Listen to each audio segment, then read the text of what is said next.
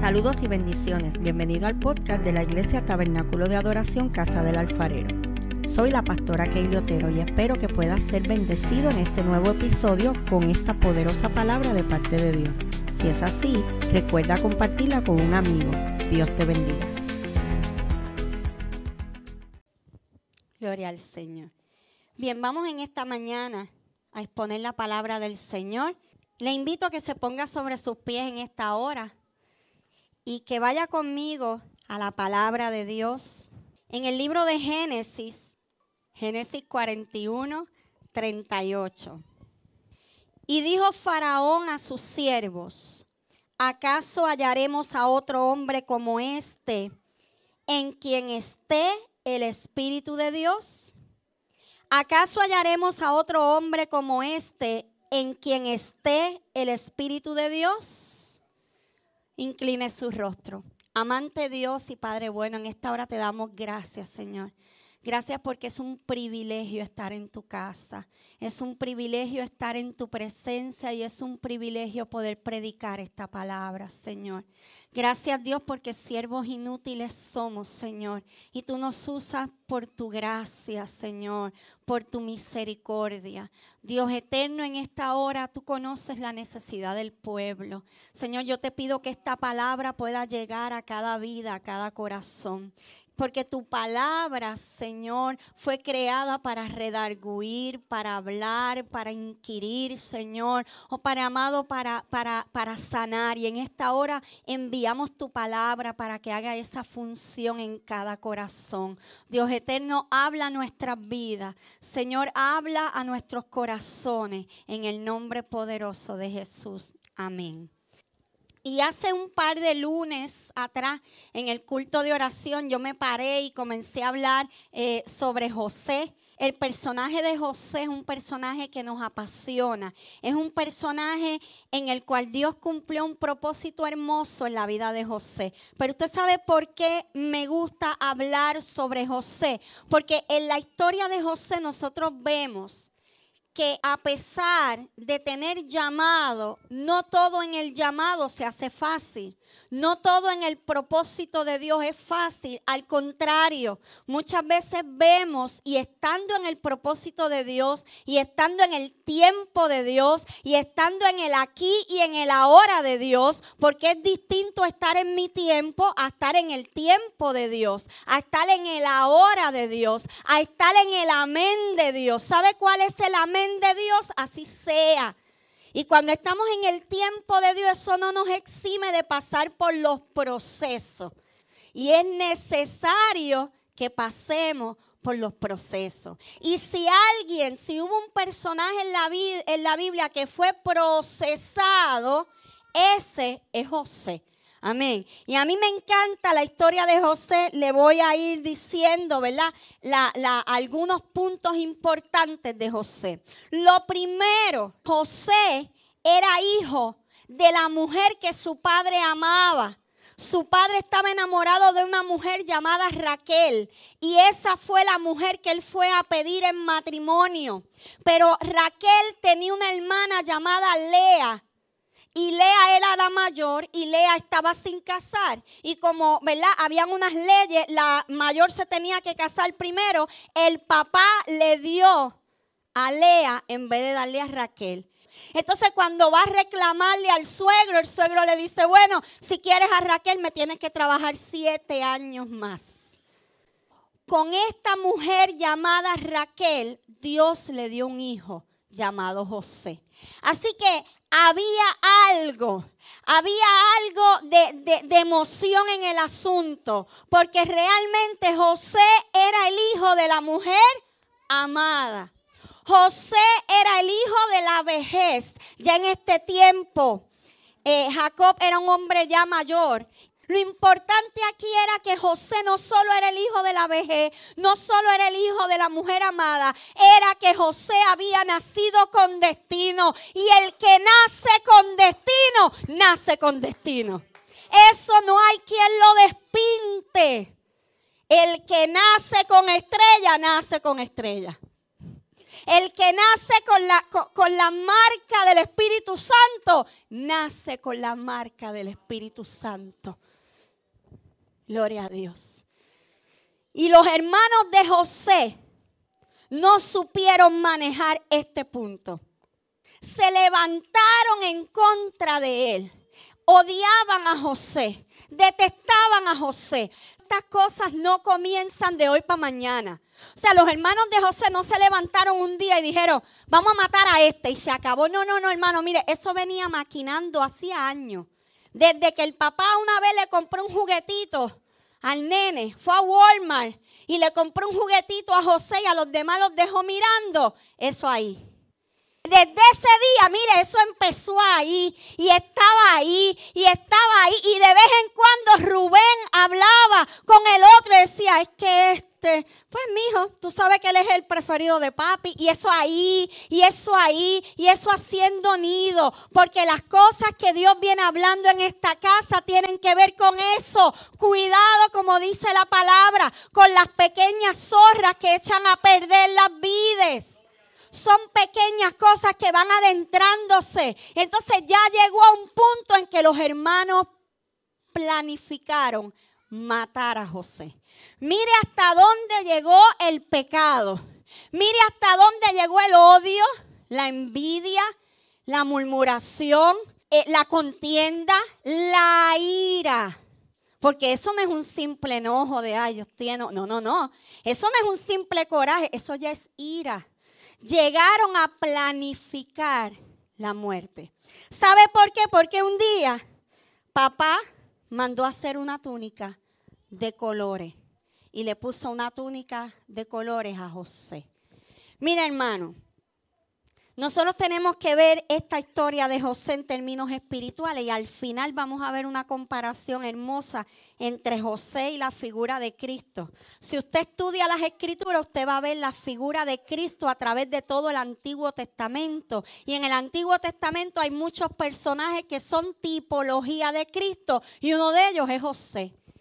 Pues José es tipología de Cristo y el Padre Jacob representa a Dios Padre, le da una túnica de colores. ¿Por qué? Porque estaba marcado con un destino, porque estaba marcado con propósito, porque venía a este mundo para ser libertador, venía a este mundo para ser un líder. Por eso le puso la túnica de colores.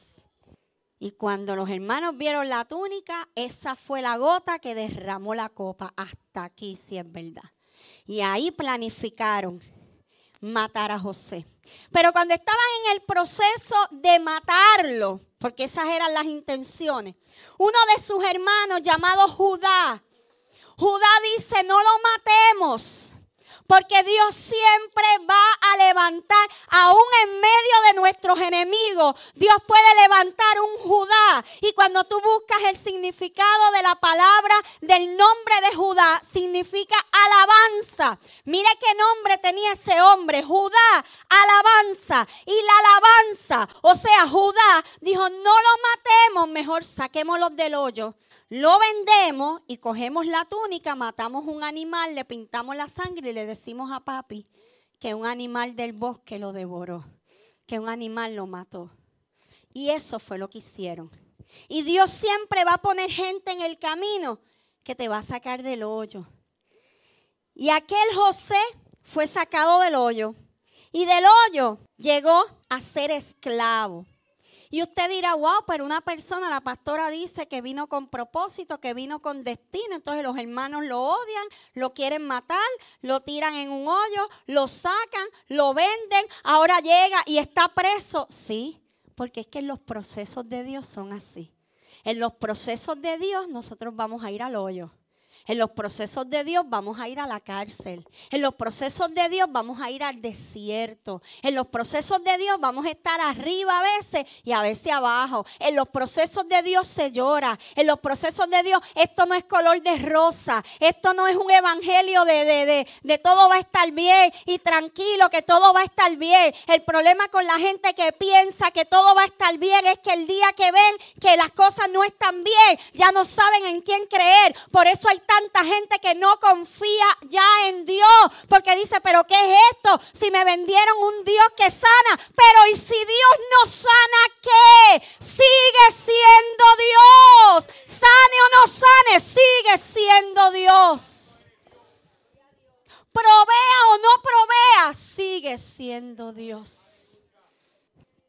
José llega, lo venden como esclavo. Pero como ya José estaba destinado, sus hermanos le quitaron la túnica de colores, la llenaron de sangre, se la llevaron al papá. Le dijeron, mira, estaba allá y vino un animal y lo mató. Aquí está la túnica. ¿Sabe qué? Le quitaron la túnica, pero no le quitaron la gracia de Dios. Porque es que la gracia de Dios nadie te la puede quitar. Pueden quitarte lo que sea, pero la gracia de Dios que está en ti, eso nadie te lo puede quitar. Solamente Dios que te la dio. El destino de Dios nadie te lo puede quitar. El propósito de Dios nadie te lo puede quitar. Y cuando José llegó de esclavo a aquel lugar, como todos los demás, desnudo de la cintura para arriba, descalzo, pelú, apestoso a sudor, balbú, así, igual que todos los demás, así amarrado, todo esgreñado, estaba allí con cientos y cientos de esclavos. Pero dice la Biblia que cuando Potifar salió a mirar, entre todos aquellos esclavos, que todos se parecían porque todos eran pelú, todos estaban desnudos de la cintura para arriba, todos estaban, ¿qué diferencia había? Todos, un chojete de hombres ahí. Pero dice la Biblia que cuando Potifar miró, dijo, tráiganme aquel, aquel, aquel, aquel. ¿Cuál? ¿Cuál? Aquel, aquel, el que tiene como un poquito de más risito que lo, aquel, ese, ese. Ese es el que yo quiero, tráiganlo acá. No tenía la túnica de colores, pero tenía la gracia de Dios. No tenía la túnica de colores, pero tenía destino y propósito en Dios. Llega a la casa de Potifar, comienza a trabajar. Y yo quiero que tú entiendas también cómo Dios usa. A veces decimos, y yo, mira hermano, siempre que yo predico en este altar, créanme, la Biblia dice que esta palabra es más cortante que espada de dos filos. La espada de dos filos es esa espada, ¿verdad? Que es puntiaguda. Y es de dos filos porque tiene filo para ambos lados. Eso quiere decir que cuando usted corta, la espada corta para ambos lados. Todo predicador que habla la palabra de Dios, esta palabra tiene primero que cortar su vida. Porque si no, no puede cortar la vida de los demás, ni impactar la vida de los demás. ¿Que el hoyo le dolió? Claro que le dolió. ¿A quién no le duele la deslealtad de un familiar? ¿A quién no le duele que sus propios hermanos de sangre se levanten contra uno. ¿A quién no le duele eso mismo, que sus hermanos le sacaran en cara la preferencia de su padre? ¿José tenía la culpa? No. Sin embargo, estaba pagando las consecuencias. Y no solo eso, ¿saben qué? Que la mamá de José murió. Siendo José bien jovencito, su mamá, después que tuvo a José, tuvo un segundo hijo llamado Benjamín, que es el hijo menor de Jacob. Y en el parto de Benjamín, Raquel murió. ¿Ve? Y no sabemos cómo era la relación de Lea. Porque Lea era su tía, pero no era su madre. Y Lea era su tía, pero estos son mis nenes. ¿Sabes? Rubén, Judá, estos son los míos. Este es el hijo de la otra. ¿Ve? Entonces, imagínese usted todos los conflictos emocionales y psicológicos con los que creció José pero era parte del proceso. Y de ese hoyo doloroso Dios lo saca y lo lleva a la casa de Potifar. Eso yo le llamo la catapulta. Cuando Dios nos saca de un lugar o utiliza algo que puede ser negativo o puede ser bueno, pero Dios lo usa para movernos al próximo nivel. Pues Dios utiliza este evento para llevarte a la próxima gloria. Dios utiliza este evento para llevarte al próximo poder. Dios utiliza este evento para llevarte al próximo triunfo. Pero estando allí, el enemigo, ¿verdad? Se levanta siempre. Aunque te voy a decir una cosa. Nosotros tenemos que dejar la, la, mala maña de estarle echando toda la culpa al diablo. El diablo no es omnipresente. El diablo no es omnisciente, el diablo no conoce los pensamientos, eso solo Dios. Y el diablo no es omnipresente, no está en todas partes a la misma vez. Así que yo no creo, yo no creo, porque cuando yo estudio la, vida de José me doy cuenta que José era un hombre íntegro. Así que yo no creo, y esa es mi opinión muy personal, esto es, es mi interpretación, pero yo creo que en todo este proceso de José, el enemigo no tuvo nada que ver. Yo entiendo que Dios permitió muchas cosas. Dios permitió, Dios permitió, porque Dios permite. Nada, dice la Biblia, ¿verdad? Que todas las cosas, todas las cosas están escritas. Que todas las cosas están, mire, en el orden de Dios que Dios sabe y conoce todo, nuestros pensamientos, nuestro acostar, nuestro levantar, y que nada ocurre si Dios no lo permite. ¿A quién? Agárrese. A los que son llamados y a los que le aman. El apóstol Pablo dijo, el apóstol Pablo dijo, porque para aquellos que aman a Dios, ¿para quién? ¿Para quién? Para los que aman a Dios, todas las cosas obran para bien. Esos son los que conforme a, su propósito, al propósito de Dios, son llamados. O sea que si José fue llamado, si José amaba a Dios, todo lo que le ocurrió a José obró para bien. Luego que José está en la casa de Potifar, llega la segunda prueba, porque Dios nos va a poner a prueba. La primera prueba de José fueron sus hermanos.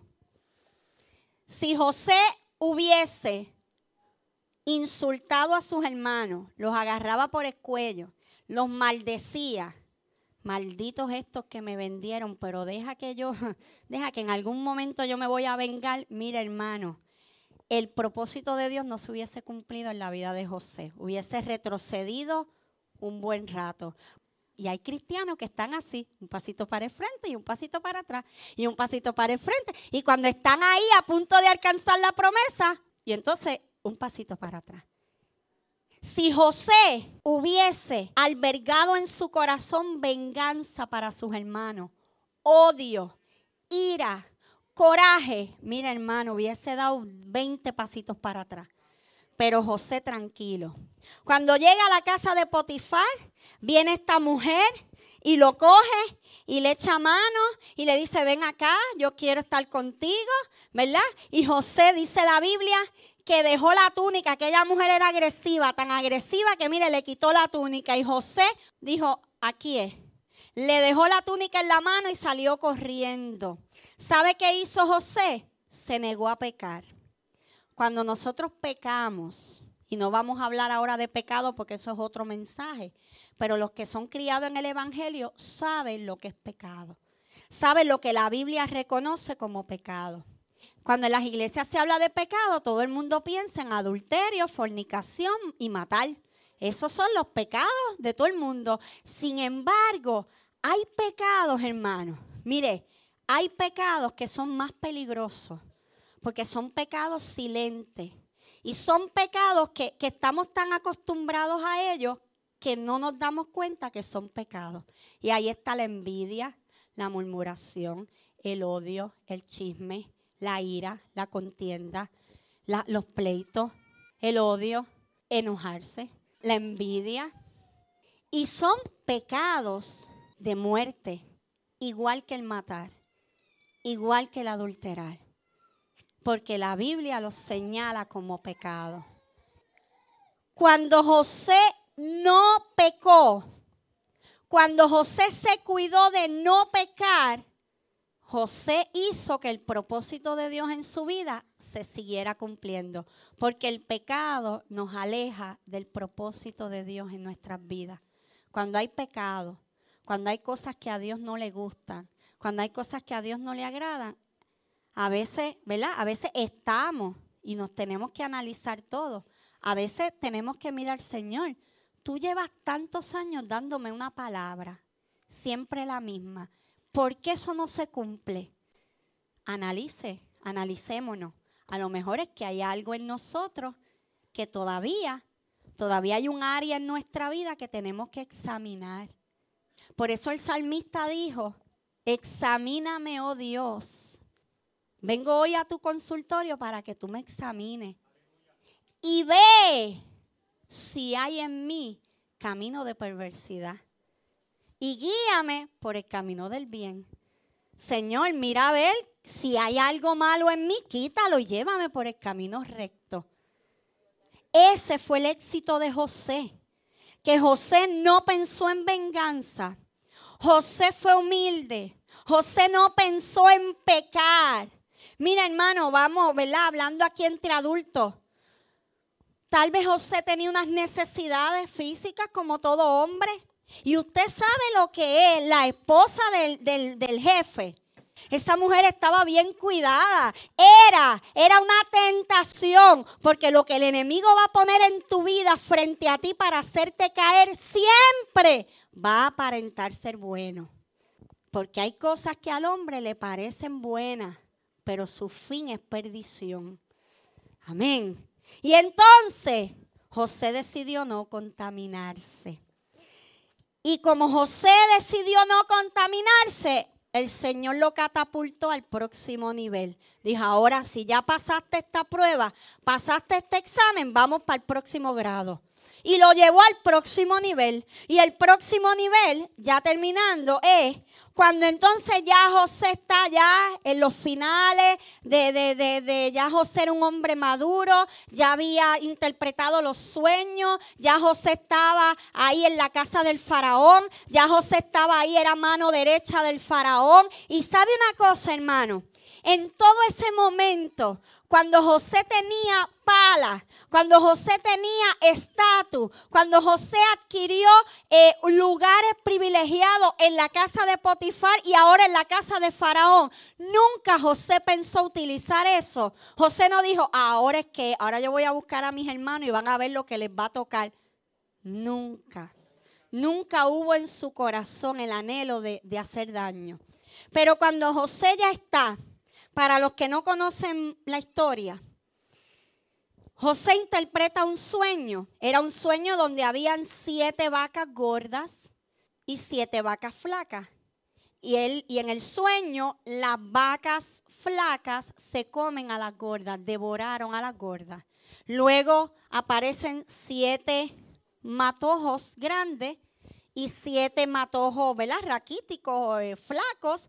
Y los matojos raquíticos y flacos devoran a los matojos gordos.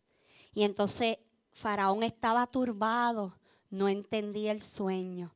Entonces llega José y le dice, porque como José tenía la gracia de Dios, José tenía dones del Espíritu Santo, podía interpretar los sueños. Entonces le dice, eso es, que vienen siete años de abundancia donde todo va a sobrar, va a haber grano, va a haber vino, va a haber aceite, las vacas van a dar leche, las vacas van a parir. Y esos son los siete años de abundancia. Pero luego vienen siete años de escasez.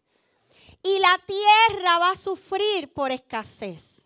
Entonces, Faraón y José, ¿qué hacemos? ¿Qué yo puedo hacer? Ah, pues vamos a guardar. En esos años de abundancia vamos a guardar. Pero José, es que yo no sé de esas cosas. Pues está bien, mira, encárgate tú. Y lo hizo ahí líder. Mire, lo puso ahí líder de, de, de la alacena. Ahí lo puso líder del gabinete. Le dijo, tú eres el que vas a guardar porque yo de eso no sé.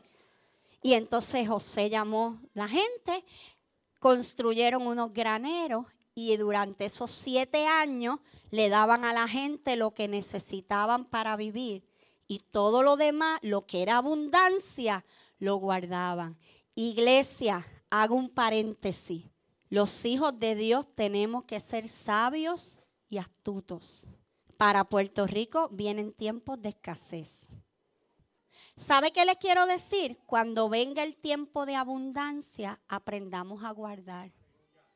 Pues mira, hermano, comenzaron a guardar y cuando llegaron los siete años de escasez, mire cuánto había guardado esa gente que tenían para Egipto y tenían para los pueblos vecinos. Entonces comenzaron a llegar gente de otros lugares. Comenzaron a llegar a buscar dónde está la bendición. Iglesia Taca. Va a llegar un tiempo donde la gente, por eso Dios nos está preparando en términos espirituales. Porque va a llegar un tiempo donde la gente va a venir, la gente va a venir a buscar, ¿sabe qué? A buscar la bendición. Cuando la gente llegue a pozos secos y vaya a beber agua y vea que no hay agua, van a salir corriendo a buscar dónde está brotando el agua viva, dónde está brotando el río de Dios. Cuando la gente vaya a buscar palabra de aliento, palabra de consuelo y no la encuentre, va a venir corriendo donde ti, hermano, donde ti, hermana, a buscar palabra. Porque de la abundancia de tu corazón va a hablar tu boca. Y entonces la gente se corrió la voz, como se va a correr la voz, como se va a correr la voz de que hay bendición como se va a correr la voz de que hay agua, como se va a correr la voz de que hay pasto fresco y verde, como se va a correr la voz de que hay abundancia de pan, porque en la casa del Padre hay abundancia de pan. Gloria a tu nombre, Jesús. Y se corrió la voz. Y la gente empezó a llegar a Egipto a buscar alimento. ¿Cuál fue la sorpresa de José? Que entre ese grupo que llegó llegaron sus hermanos. Y cuando llegaron, dice que José los miró y rápido su corazón los conoció. Dijo, esos son mis hermanos. ¿Sabe qué dijo José? José dijo, esos son mis hermanos. José no dijo, mira, esos son los malditos que me vendieron ahora. No, no, no, no. Esos son mis hermanos. Esos son los hijos de mi padre. Y los mandó a llamar. Cuando José los mandó a llamar, esa gente le temblaba hasta el pelo. Dijeron aquí o nos meten presos o algo va a pasar. Porque acuérdese, ¿verdad? Acuérdese que había muchas cosas culturales, políticas por ahí. Entonces, pues mire, dice, tráemelos para acá. Y los mira y le dice, ¿ustedes son todos o falta algún hermano? Y él le dice, no, sí, falta uno que está en la casa de nuestro padre. Y le dice, pues no les voy a dar nada hasta que no me traigan el que queda en la casa. Y el papá está vivo, fue lo primero que preguntó José. Papá, ¿está vivo? Sí, pero está tan viejito, Señor, que no puede venir. Y están todos, no, falta uno que está en casa. Pues ese yo quiero que venga. Dice la Biblia que uno de ellos, no sé si fue Rubén, se tiró de rodillas y empezó, no, no, no, por favor, cójame a mí, métame preso, máteme, haga. Pero a mi hermano no, porque es que mi papá hace muchos años perdió un hijo y no puede soportar. Deja aquel con papá. Y entonces ahí José entendió y dijo, verdaderamente estos son mis hermanos. ¿Cómo termina la historia? Traen a Benjamín y, José bendice la vida de sus hermanos. Porque la Biblia nos dice, bendice y no maldigas. La Biblia nos enseña tantas cosas. La Biblia es un manual para la vida. La Biblia nos enseña que no paguemos mal con mal que aquel me hizo, perdónalo si más le hicieron a Cristo. Usted sabe una cosa, cuando Cristo llegó a la cruz del Calvario, la primera expresión de la cruz, ¿sabe cuál fue? Padre, perdónalo, porque no saben lo que hacen. ¿Usted sabe por qué esa fue la primera expresión de la cruz?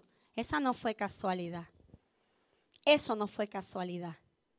Jesús quería enseñarnos que en medio del dolor hay que perdonar.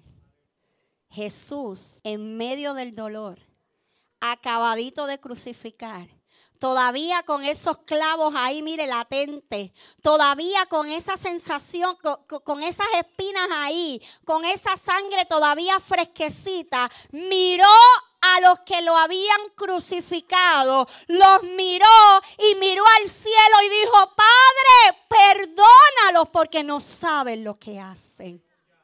Que mucho tenemos que aprender. Hablar del perdón es una cosa, pero vivirlo es algo muy diferente. ¿Y cuántas veces, pastora? 70 veces 7 hay que perdonar.